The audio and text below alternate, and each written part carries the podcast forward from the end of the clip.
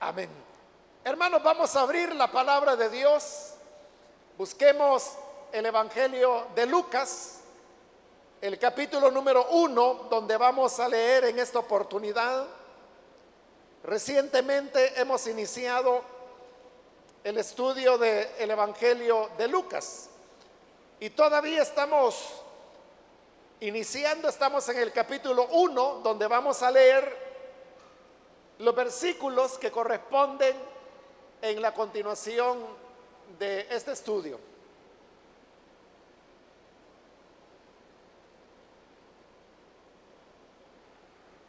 Bien, dice entonces la palabra de Dios en el Evangelio de Lucas capítulo 1, versículo 14 en adelante.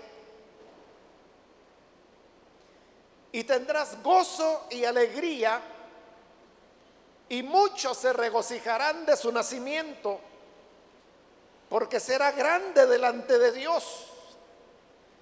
No beberá vino ni sidra, y será lleno del Espíritu Santo aún desde el vientre de su madre. Y hará que muchos de los hijos de Israel se conviertan al Señor Dios de ellos e irá delante de él con el espíritu y el poder de Elías para hacer volver los corazones de los padres a los hijos y de los rebeldes a la prudencia de los justos para preparar al Señor un pueblo bien dispuesto.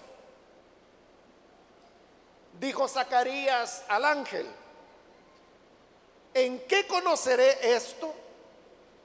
Porque yo soy viejo y mi mujer es de edad avanzada. Respondiendo el ángel le dijo, yo soy Gabriel, que estoy delante de Dios y he sido enviado a hablarte y darte estas buenas nuevas. Y ahora quedarás mudo y no podrás hablar hasta el día en que esto se haga. Por cuanto no creíste mis palabras, las cuales se cumplirán a su tiempo. Y el pueblo estaba esperando a Zacarías y se extrañaba de que él se demorase en el santuario. Pero cuando salió, no les podía hablar. Y comprendieron que había visto visión en el santuario. Él les hablaba por señas y permaneció mudo. Y cumplidos los días de su ministerio, se fue a su casa.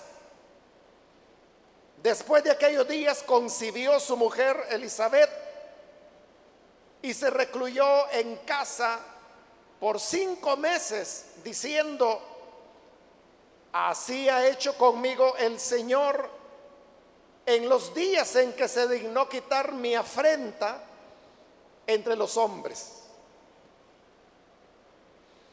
Amén. Hasta ahí dejamos la lectura. Hermanos, pueden tomar sus asientos, por favor.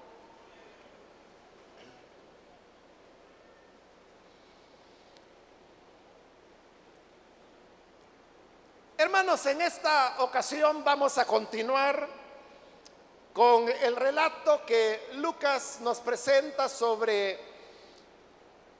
el anuncio que un ángel del Señor comenzó a darle a Zacarías en el día cuando él le correspondió en suerte entrar en el templo del Señor para ofrecer el incienso. En la última ocasión explicábamos, hermanos, que este privilegio de poder ofrecer el incienso en el templo de Dios, dado de que eran miles de sacerdotes los que había, era una situación que en el mejor de los casos podía corresponderle una vez en la vida a algún sacerdote. Y podía haber casos en los cuales un sacerdote desarrollara todo el trabajo que le correspondía en su vida como sacerdote y que nunca le correspondiera ofrecer el incienso. De manera que el relato nos dice que Zacarías era ya un hombre viejo y ya estaba consecuentemente por terminar lo que era su periodo de servicio como sacerdote del Señor.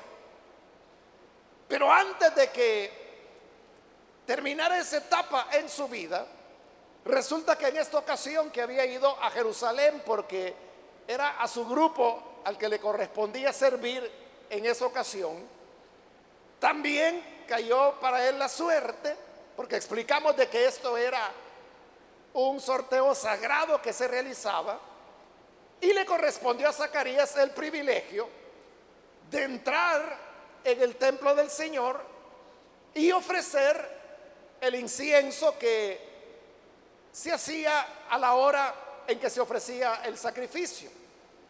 Cuando Zacarías entra, es cuando se le aparece un ángel del Señor y este ángel comienza a anunciarle que su esposa, quien es Elizabeth, que también vimos que pertenecía a la familia sacerdotal, era descendiente de Aarón, y la cual era estéril y también anciana, el ángel le dice que ella va a concebir y que va a dar a luz a un hijo. Hablándole el ángel sobre este hijo que le va a nacer, es que le dice en el versículo 14, donde hoy hemos iniciado la lectura, y tendrás gozo y alegría, y muchos se regocijarán de su nacimiento. El ángel, en primer lugar, le está anunciando a Zacarías que cuando este niño nazca, él va a tener gozo y alegría. Pero este gozo y esta alegría, hermanos, que es una alegría que puede venir a cualquier hombre cuando se le anuncia que va a ser padre. Es una satisfacción, es una felicidad es lo que el ángel está diciendo ahí. Tendrás gozo y alegría por el solo hecho de saber que se va a ser padre y que se va a tener un hijo. Pero digo, el gozo y la alegría que el ángel está anunciando a Zacarías no solamente es la alegría natural por la paternidad, sino que también es por las condiciones en que Zacarías y su esposa habían vivido toda la vida. Y son las condiciones que estudiamos ya y que de alguna manera se las acabo de resumir. Pero repitiendo, era el hecho de que Elizabeth era estéril, ella era anciana, Zacarías es más anciano aún. Es decir, que desde el punto de vista humano, las posibilidades de que ellos pudieran ser padres eran ya remotas o ninguna. Por eso el gozo y la alegría por el nacimiento de este niño no solamente iba a ser porque él iba a ser padre, sino que iba a ser padre, pero en las condiciones en las cuales ellos habían vivido y que por lo tanto lo que va a ocurrir era un milagro lo que el Señor habría de realizar. Pero el ángel no solamente le dice que él va a tener gozo y alegría, sino que dice el versículo 14, y muchos se regocijarán de su nacimiento. Es decir, la alegría no iba a quedar solo en ellos como padres del niño que hoy el ángel está anunciando que van a ser sino que esta alegría iba a alcanzar a otras personas, a muchos. Es lo que el ángel dijo, muchos se regocijarán de su nacimiento, pero igual no era solamente una alegría de saber de que en su vejez Zacarías y Elizabeth estaban teniendo un hijo, sino que había otra razón que hacía que muchos llegaran a participar de esta alegría. Y es lo que se nos dice en el versículo 15. ¿A qué se debería eso de que muchos se regocijarían? Dice, porque será grande delante de Dios. Es decir, el niño que va a nacer no solamente era el hecho de que iban a tener un hijo en las condiciones que hemos ya mencionado y que por lo tanto eso iba a constituir un milagro, sino que además de eso, este niño que iba a nacer, iba a nacer pero con una misión, con un propósito que Dios tenía y que él iba a cumplir. Y por eso dice, hablando del niño, será grande delante de Dios.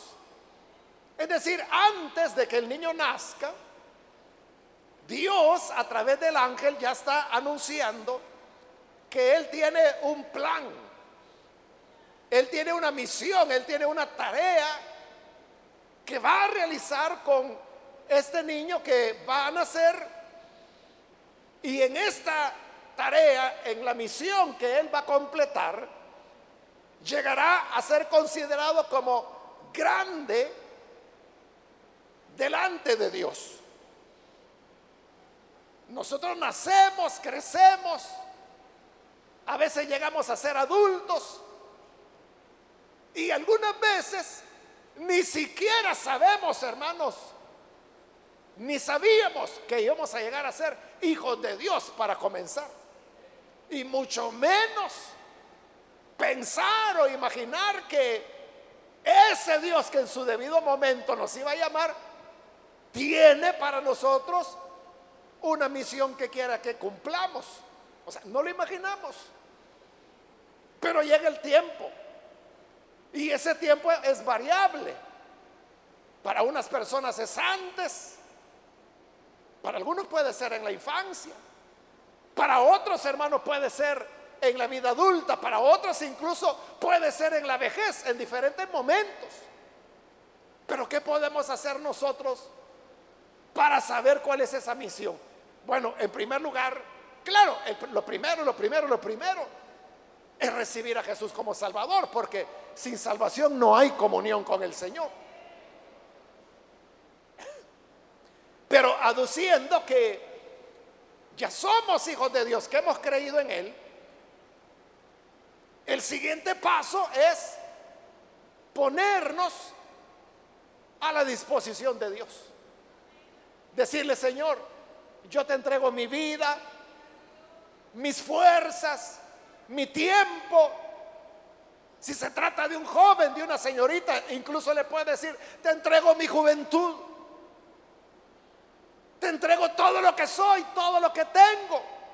Estoy a tu disposición. Dime, ¿qué quieres que haga? Yo lo que quiero es hacer tu voluntad. Dime cuál es esa voluntad y yo lo voy a hacer. Cuando nosotros nos abrimos de esa manera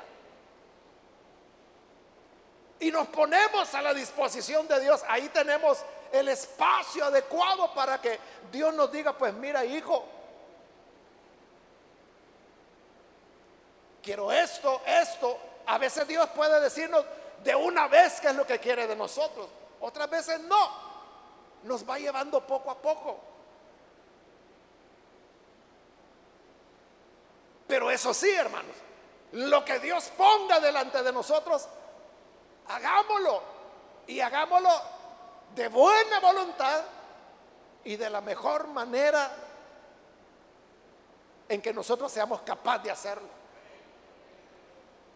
Si el Señor le da, por ejemplo, la inquietud de, de traer niños a la iglesia, yo voy a llevar a estos vecinitos a la iglesia.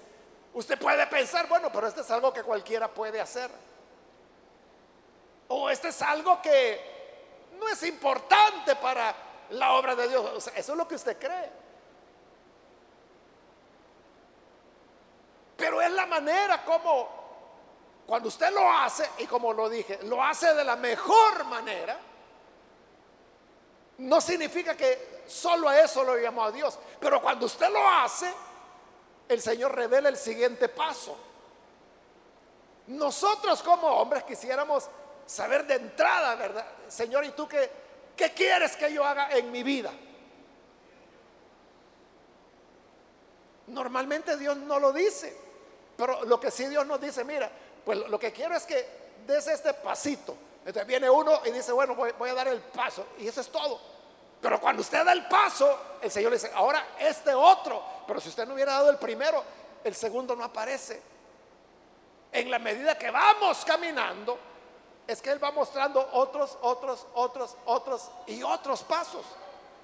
De manera que hay un momento en que usted se encuentra ya en una situación donde dice, jamás yo imaginé que iba a llegar a, esta situación. O muchas veces, con frecuencia, se dice, si yo hubiera sabido que el Señor me iba a traer hasta acá, jamás yo le hubiera dicho, Señor, haré lo que me digas. Por eso es que Él no nos da la cucharada entera de una vez, sino que con gotero él nos va llevando paso a paso y así es como uno llega a entender cuál es la misión que Dios ha señalado para uno.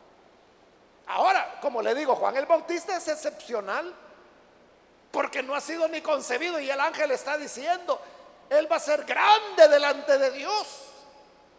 Y por eso le dice, no beberá vino ni sidra.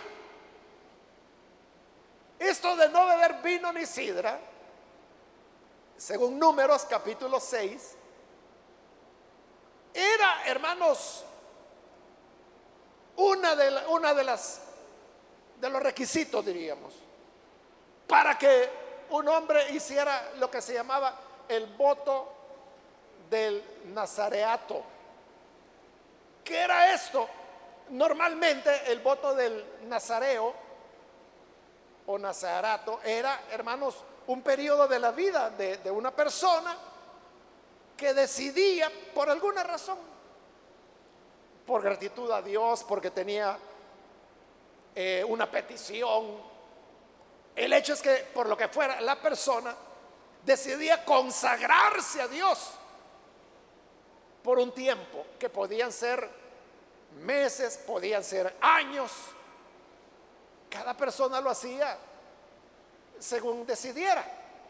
Bajo este voto había una serie de elementos que había que cumplir, porque la idea del nazareo es que era una persona que estaba separada, que voluntariamente se había consagrado a Dios solamente. Y bajo en ese periodo, que como le digo podía durar meses, el nazareo, entre otras cosas, no podía beber ni vino ni sidra, que es lo que el ángel está diciendo acá a Zacarías. Tampoco podían cortarse el cabello, tenían que dejárselo crecer, porque era un símbolo de humillación. Tampoco podían ir a funerales, porque si iban rompían el voto de consagración. Y cuando el periodo terminaba, entonces el nazareo tenía que ir delante de los sacerdotes. Ahí es donde le cortaban el cabello que le había crecido durante el tiempo de su consagración. Con este cabello seguían ciertos ritos, lo purificaban y ya la persona podía volver a su vida normal. Pero cuando aquí el ángel está diciendo a Zacarías que el niño que va a nacer no tendrá que beber ni vino ni sidra, lo que le está diciendo en otras palabras es que Juan, que es quien iba a nacer, él habría de ser nazareo desde su nacimiento, es decir, toda la vida. Los nazareos, ya le dije, podían consagrarse por semanas, por meses, pero en el caso de él era de por vida. Es lo mismo, hermanos, que ocurrió con, con Sansón. De hecho, estas instrucciones que el ángel está dando a Zacarías diciéndole que el niño no beberá vino ni sidra, son exactamente las mismas instrucciones que el ángel le dio a la madre, a la que iba a ser madre de Sansón. Le dijo, el niño no beberá vino ni sidra, porque él será consagrado al Señor desde el vientre. Entonces, ¿cuánto iba a durar para Juan su periodo de consagración? Toda la vida. Desde su nacimiento hasta su muerte, él iba a ser nazareo, dedicado al Señor, separado para el Señor. Esa es la razón por la cual Juan llevaba una vida muy, muy austera. Juan no tenía propiedades. Juan no tenía ni siquiera, o sea, él no se vestía con ropa. Los evangelios lo narran que se vestía con una piel de camello. Es decir, lo más rústico. Y utilizaba un cincho de cuero. Él no era de estar comiendo pan, bebiendo vino, porque nunca en su vida bebió vino ni sidra, nada que fuera fermentado. Él lo que comía, según los evangelios, eran langostas, que no eran langostas marinas porque estaban en el desierto, eran insectos. A las langostas nosotros en nuestro país les llamamos saltamontes o, o le llamamos chapulín a veces o le llamamos esperanza cuando son de color verde. Pero esas son langostas. Esos insectos era lo que Juan comía y dice que lo comía untado con miel. Eso era su comida. Entonces usted puede ver, era una comida muy sencilla. Eso es austeridad. Cuando la persona vive con lo mínimo que se necesita para vivir. Juan era así porque el ángel había dicho que él sería nazareo desde su nacimiento.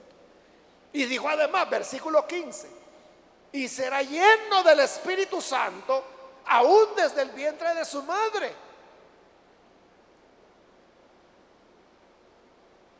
Esto de que Juan el Bautista, sin haber nacido todavía, sino que estando en el vientre de su madre, el ángel dice, será lleno del Espíritu Santo. En eso podemos ver, hermanos, la soberanía de Dios. Entonces, ¿de qué depende que una persona reciba la llenura del Espíritu? No depende de, cuántas horas oramos, no depende de que si yo ayuno, si yo hago vigilias, depende de la voluntad soberana de Dios. A quien Él quiere, se lo da. Y a quien no quiere, pues no. Pero Él había tomado la decisión que Juan sería lleno del Espíritu Santo desde el vientre de su madre. Y Él no había nacido, por lo tanto, Él no podía ni pedirlo, Él no podía ni desearlo él no podía tener conocimiento de que había algo llamado llenura del Espíritu. Menos él podía pedirla, ayunar o vigilar por esa llenura. Simplemente fue la gracia de Dios otorgándole ese don desde el vientre de su madre. Entonces, la llenura del Espíritu la recibimos por la gracia del Señor. Porque Él así lo decide. No porque seamos mejores que otros. No porque tengamos un nivel de santidad por arriba de la cabeza de los demás. No. Es Dios, el soberano, quien determina a quién se lo da. Claro, esto no significa que uno no debe informarse acerca de la llenura del Espíritu. O no significa que uno no busque esa llenura que si se dice vamos a tener una actividad para orar por el bautismo, ahí va uno. No quita nada de eso. Pero en última instancia, somos llenos del Espíritu porque Dios así lo determina. Versículo 16. Y hará que muchos de los hijos de Israel se conviertan al Señor Dios de ellos esas palabras que el ángel está diciendo hermanos, nosotros las podemos ver como totalmente normales. Pero si nosotros nos ubicamos en la historia, en cómo Israel se veía a sí mismo en ese tiempo, lo que el ángel está diciendo ahí es atrevidísimo. Mire lo que está diciendo el ángel. Hará que muchos de los hijos de Israel se conviertan al Señor Dios de ellos. ¿Quiénes eran los hijos de Israel? Los judíos, obviamente. Pero ¿quiénes eran los judíos? O por lo menos cómo se veían ellos. Ellos se veían como los creyentes y veían a los gentiles como eh, incrédulos, ciegos que no conocían al Dios verdadero, personas que necesitaban de una conversión pero mire lo que el ángel está diciendo. ¿Cuál es la misión de Juan? Hará, dice, que muchos de los hijos de Israel se conviertan. ¿Y que no son los hijos de Israel? Pues sí. ¿Y que no son el pueblo de Dios? Sí. ¿cómo le está pidiendo que se conviertan? Eso, hermano, sería igual que un ángel viniera y nos dijera a nosotros, mire, va a nacer un niño que va a hacer que todos ustedes se conviertan. Uno dice, bueno, pero si estoy convertido. Pero ese es el problema. Que mientras ellos pensaban que eran los que sí creían en Dios, los que de verdad tenían al Dios vivo, verdadero, al Dios de Abraham, Resulta que el ángel está diciendo que esta gente no conoce a Dios. Y que la misión, la tarea de Juan, entre otras cosas, es hacer, no que todos, pero que muchos de esos hijos de Israel se conviertan al Señor Dios de ellos. El Dios de ellos. Entonces, si es el Dios de ellos, ¿por qué les está pidiendo conversión? Bueno, eso, hermanos, lo vamos a entender mejor cuando veamos ya la vida de Juan, o sea, ya Juan adulto. ¿Qué es lo que Juan hizo? Predicar el bautismo del arrepentimiento. Y él bautizaba en agua para el perdón de los pecados. En una época, cuando lo que el israelita, el pueblo de Dios entendía, era que el perdón de pecados solo podía obtenerse en el templo, ofreciendo un sacrificio y por la intercesión de un sacerdote. Pero Juan está allá en el Jordán. Él no pertenece a la tribu de Leví, no es ningún sacerdote. Y no pide sacrificios lo que pide es arrepentimiento. Hermano, ese es un giro tremendo. Es un cambio gigantesco. Nosotros no lo podemos entender mucho porque nosotros, hermanos, ya nacimos en una sociedad, en una cultura cristianizada. Y por lo tanto sabemos que el arrepentimiento es el medio para el perdón de pecados. Pero nosotros, eh, para ellos no. Incluso para ellos podía haber perdón sin arrepentimiento. ¿Qué era lo que ocurría? ¿Por qué el sacerdote les declaraba perdón de pecados? Ah, porque yo traigo un corderito y que lo ofrezco por mis pecados. Mataban al pobre corderito, ofrecían la sangre y el sacerdote decía, estás en paz, estás perdonado. Que el Señor alce su rostro sobre ti, que ponga en ti paz, vete tranquilo. Y la persona ni siquiera se había arrepentido. De Juan está haciendo una revolución espiritual. Cuando lo que sí está exigiendo es arrepentimiento. ¿Qué está haciendo que el pueblo que pretendía conocer a Dios, Juan está demostrando que no lo conoce? Ese pueblo que pretendía servir a Dios, Juan le dice, no lo están sirviendo. deben convertirse, deben arrepentirse. Es un mensaje, si se puede decir así, de reconversión lo que les está pidiendo. De muchas veces, hermanos, nosotros somos los que comenzamos a asumir que somos pueblo de Dios. Es que mire, yo ya tengo tantos años de venir a la iglesia, yo ya me bauticé en agua, he sido diácono, he sido de protocolo y con eso uno se siente ya como que ya es. Hasta que un día Dios viene y dice, mira, tienes que arrepentirte. Tienes que tener una contrición interna como la que Juan exigía para ellos. Entonces era anunciarles conversión a los que pensaban que ya estaban convertidos. Y eso sí que era difícil. Versículo 17. E irá delante de él, o sea, delante del Dios de ellos, con el espíritu y el poder de Elías el ángel está declarando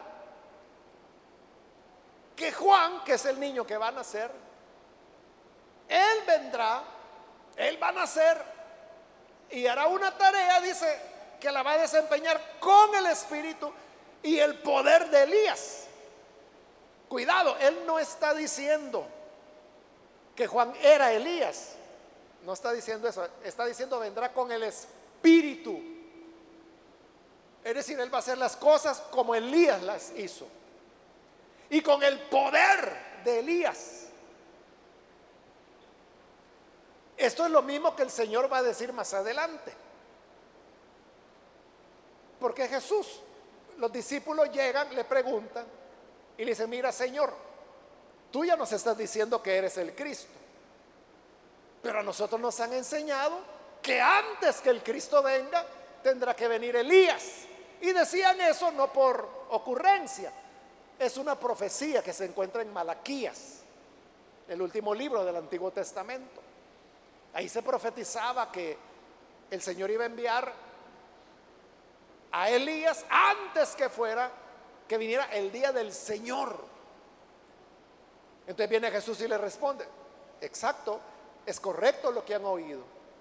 Elías vendrá antes del Cristo.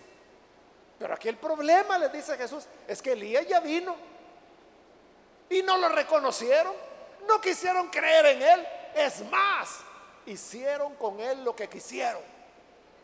Entonces los discípulos entendieron que les estaba hablando de Juan. es Jesús quien dice que Juan era el Elías que había de venir. Repito, no es que Elías va a nacer otra vez o que se iba a reencarnar. No, no, eso, la reencarnación no existe. Lo que está diciendo la profecía, lo que Jesús dijo y lo que el ángel está diciendo acá es que Juan iba a venir con el espíritu de Elías. No el alma de Elías, no, no. Sino que el espíritu es la manera, la forma, como él actuaba, que era una forma, porque esto es interesante, ¿verdad? Que tanto Elías como Juan se vestían igual. Incluso el rey Acab y luego Cosías, que es el hijo de él, reconocen a Elías por la forma como se viste, que era igual que Juan, con una piel de camello y con un cinto de cuero.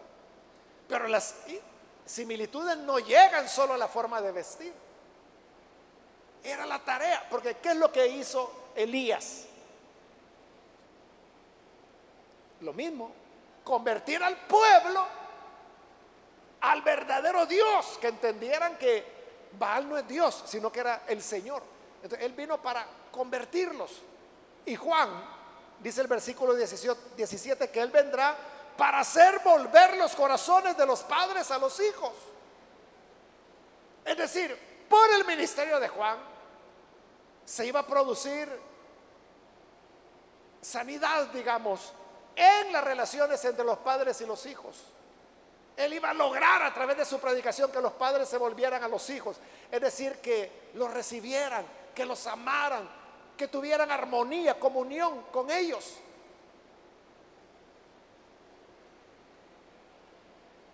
digamos, sanidad de las relaciones familiares. Y luego dice, y de los rebeldes a la prudencia de los justos. Entonces va a producirse que los que son rebeldes, los que no quieren hacer la voluntad de Dios, por la predicación de Juan, ellos se iban a volver justos, iban a comenzar a obedecer al Señor. Y como resultado, termina el 17 diciendo, para preparar al Señor un pueblo bien dispuesto. Fíjese que cuando allí dice que la misión del niño que va a nacer era prepararle al Señor un pueblo bien dispuesto. Zacarías no está pensando en Jesús. O sea, nosotros lo entendemos porque así fue, ¿verdad? Pero Zacarías no está entendiendo que era para Jesús. Porque recuerde que en este momento Jesús no ha nacido. El ángel ni siquiera le ha anunciado a María que va a tener un hijo. No ha ocurrido. Nadie sabe nada que el Mesías ya viene. Entonces cuando el ángel dijo va a preparar un pueblo bien dispuesto para el Señor, Zacarías lo que entendió es que iba a ser como un remanente de israelitas que iban a servir al Señor, al Dios de Abraham, al Dios al cual él ministraba en ese templo. Eso es lo que él entendió. Pero ni se le ocurrió que ese Señor de quien el ángel está hablando era el Cristo que habría de venir y que unos meses después va a ir el mismo ángel a anunciarle a María que va a tener un hijo.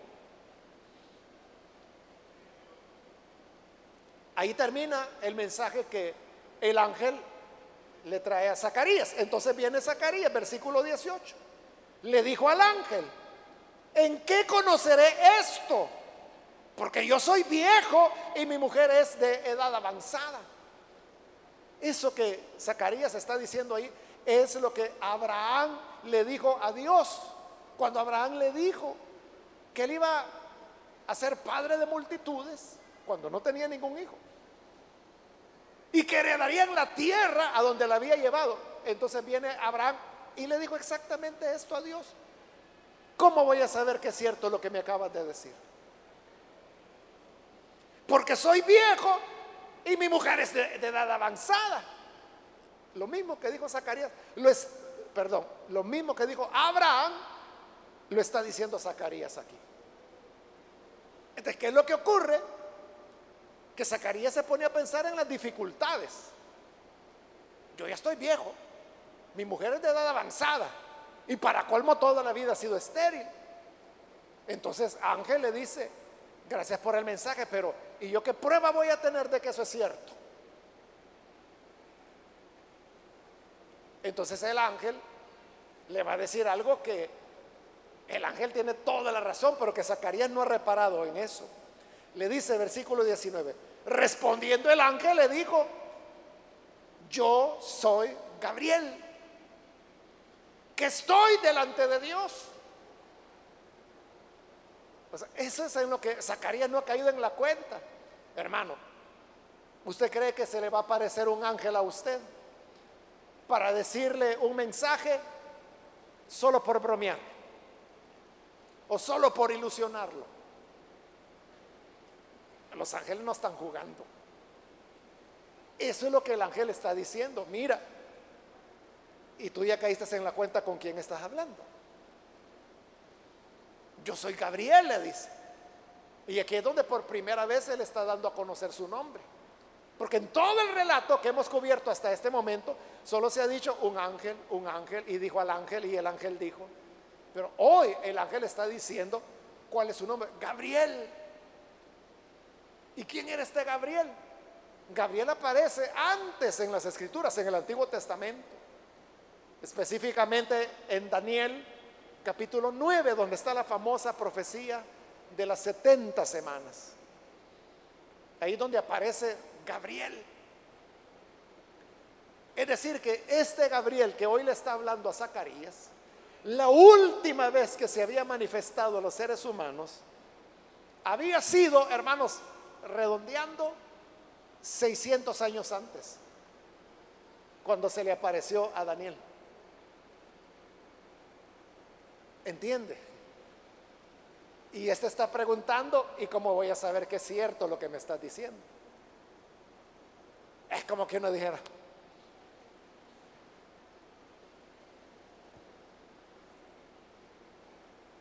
y todavía lo preguntas.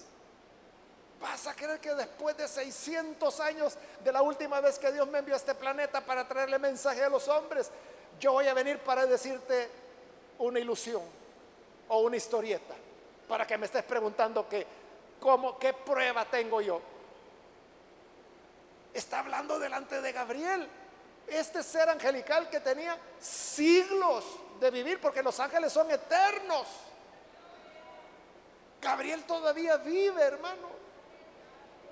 Lo que ocurre es que como la venida de Jesús fue la, la plenitud de todos los tiempos, este, ya no es necesario que Él esté enviando nuevamente a Gabriel, lo cual significa que no lo puede hacer. Dios puede hacerlo si quiere, pero los hechos, digamos, sobresalientes del cumplimiento de los tiempos ya ocurrieron con la venida de Jesús.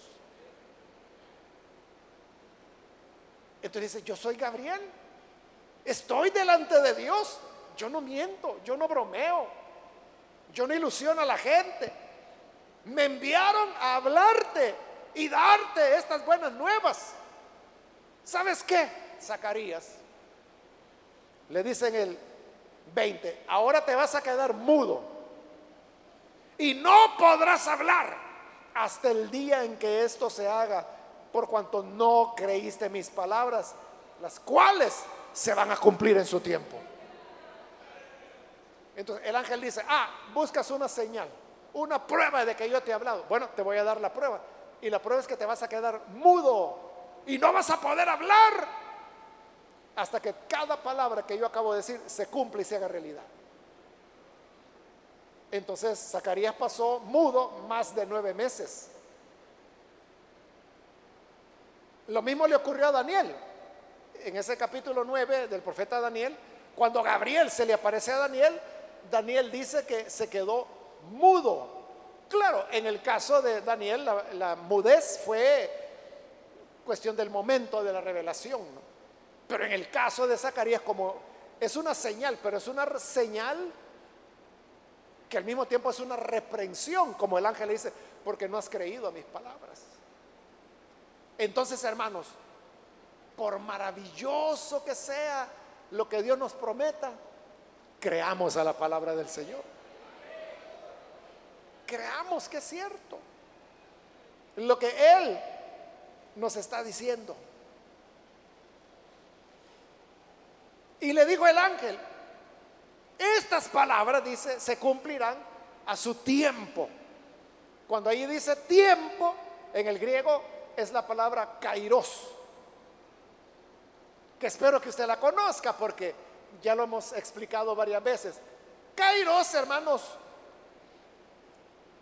es, es, un tiempo, pero es un tiempo específico. Es una, un momento único. Es un, como se dice en latín, ¿verdad? Un, un momentum. Es latín, pero es una expresión que se usa hasta el día de hoy digamos, cuando una empresa eh, ha logrado elaborar un producto que está teniendo demanda, ese es el momentum de esa empresa. Entonces tienen que aprovecharlo, ampliar el mercado, hacer publicidad, ampliar la forma de, distribuir, porque es su momentum. Si no lo aprovechan, hermano, lo van a perder. Entonces, el kairos es eso, es un, un momentum de Dios. Entonces cuando le dice, se va a cumplir en el Kairos. Es decir, cuando llegue ese momento, claro, ese momento estaba ya bien cerca. A lo sumo semanas para que resultara que Elizabeth estaba embarazada, donde la promesa, lo que el ángel ha dicho, comienza a cumplirse. Y luego tiene su concreción cuando el niño nace. Y luego lo va a tener aún más, pero para entonces ya Zacarías y Elizabeth habrán fallecido cuando ya Juan es adulto y hace todo lo que el ángel ha dicho que va a hacer. Voy rápido, hermanos, porque ya se me acaba el tiempo.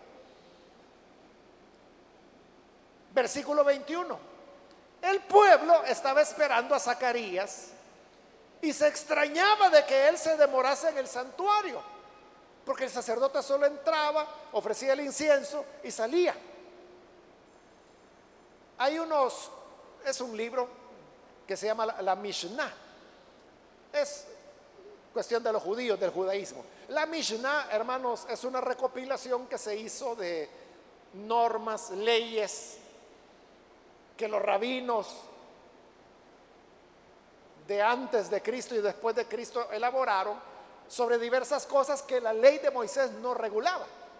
una de las normas que la Mishnah establece es que el sacerdote que ofrecía el incienso dentro del templo, la Mishnah le, obligaba, le mandaba que no debería tardarse mucho en salir.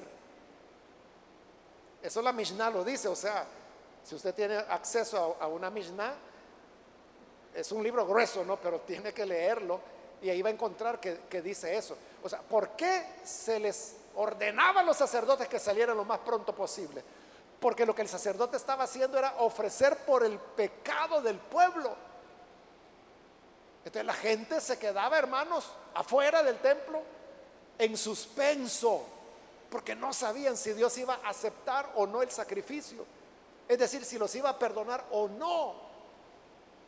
Y por eso es que como Zacarías no salía, comenzaron a, preocuparse y a preocuparse.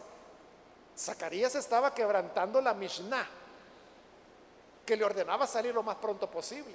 Pero obviamente está hablando con Gabriel nada menos.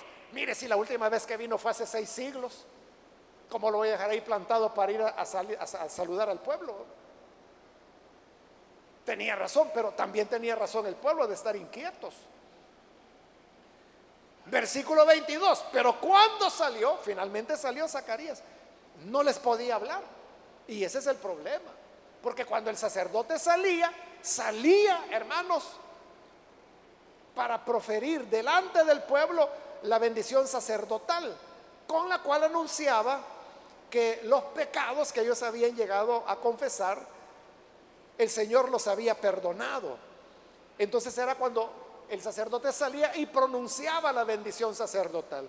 La bendición sacerdotal decía, está en número 6, el Señor te bendiga y te guarde, el Señor haga resplandecer su rostro sobre ti y tenga de ti misericordia.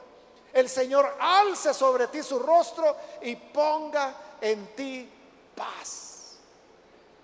Eso es lo que Zacarías debió haber dicho cuando salió, pero como no había creído a Gabriel, está mudo. El pueblo está esperando que lo bendiga, que pronuncie la bendición sacerdotal. Y Zacarías no dice nada porque está mudo. Entonces Zacarías trata de hablarle o hacerle señas. Es lo que dice el 22. Cuando salió no les podía hablar.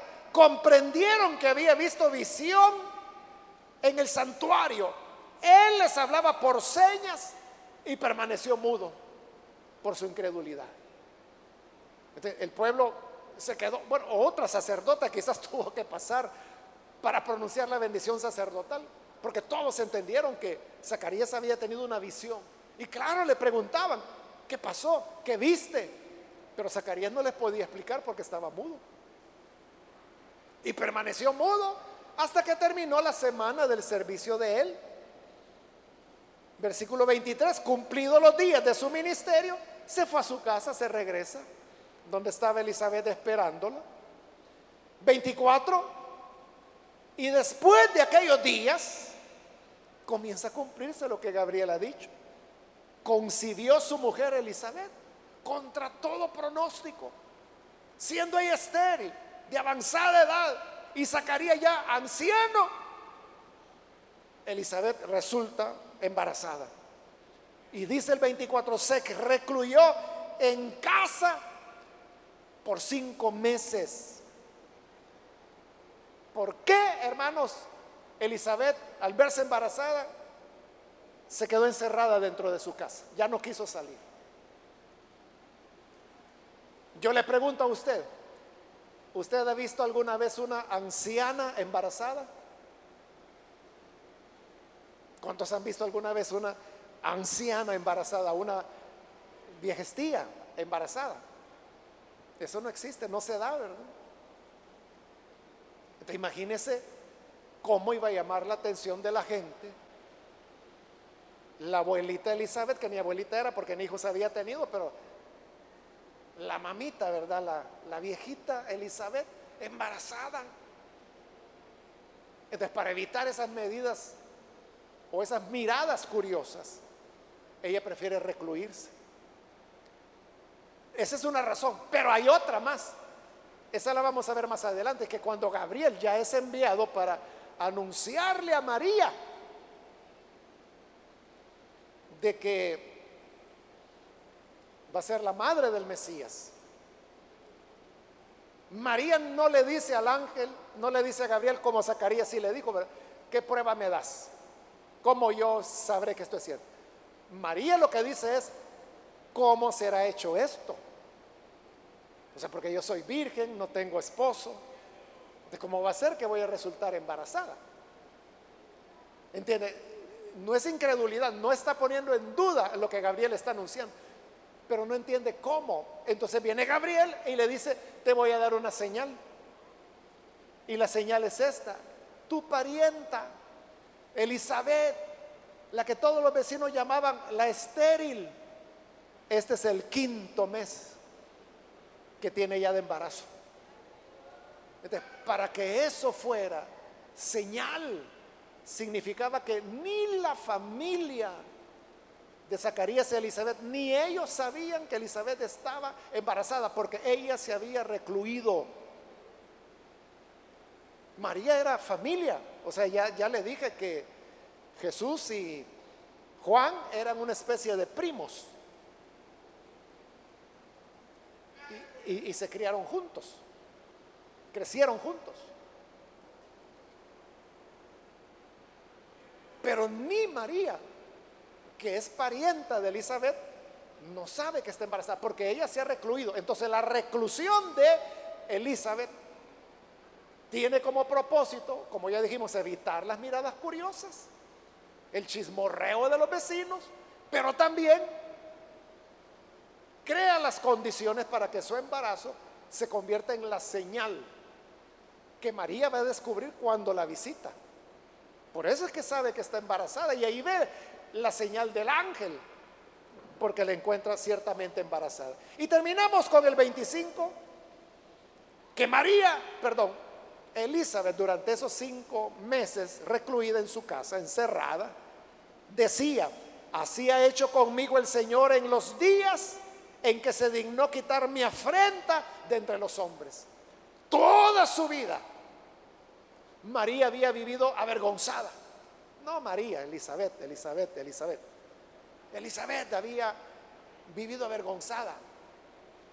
Por eso es que Gabriel le dice a María, la que llamaban la estéril. La gente, los vecinos no le decían a Elizabeth, Elizabeth, no le decían. Le decían la estéril. ¿Y quién pues? La estéril. ¿Y a dónde vive? Por ahí, perdone, mire, ve la casa de la estéril al lado. Todo el mundo así la conocía como la estéril. Pero ahora Elizabeth puede decir, el Señor se dignó quitar mi afrenta entre los hombres. Ya no me van a decir la estéril, ya no se van a burlar de mí, ya no me van a acosar, ya no le iban a molestar. Porque el Señor, en los días que Él determinó, le quitó su vergüenza. Hay un tiempo cuando Dios vendrá, cuando llegará el día del Señor, donde también va a quitar la vergüenza y lo que la gente quiera señalarte a ti, endilgarte a ti. Él lo va a quitar y entonces Él va a convertir tu vergüenza en gloria, tu tristeza en alegría, tu lamento en baile, porque Él es el Dios de las buenas nuevas. Cerremos nuestros ojos, hermanos, y antes de orar yo quiero invitar a las personas que todavía no han recibido al Señor Jesús como su Salvador, yo quiero invitarle para que hoy lo haga y para eso, allí donde usted se encuentra, por favor, póngase en pie en el lugar donde usted está, todo aquel amigo, amiga que necesita recibir al Señor por primera vez. ¿Puede ponerse en pie, por favor? ¿Hay alguien más? Hágalo con toda confianza. Jesús le está esperando. No deje pasar esta oportunidad. Bien, voy a hacer ya la última llamada y después oramos. Pero si hay alguien que necesita venir al Señor por primera vez o necesita reconciliarse, póngase en pie y aproveche esta última llamada.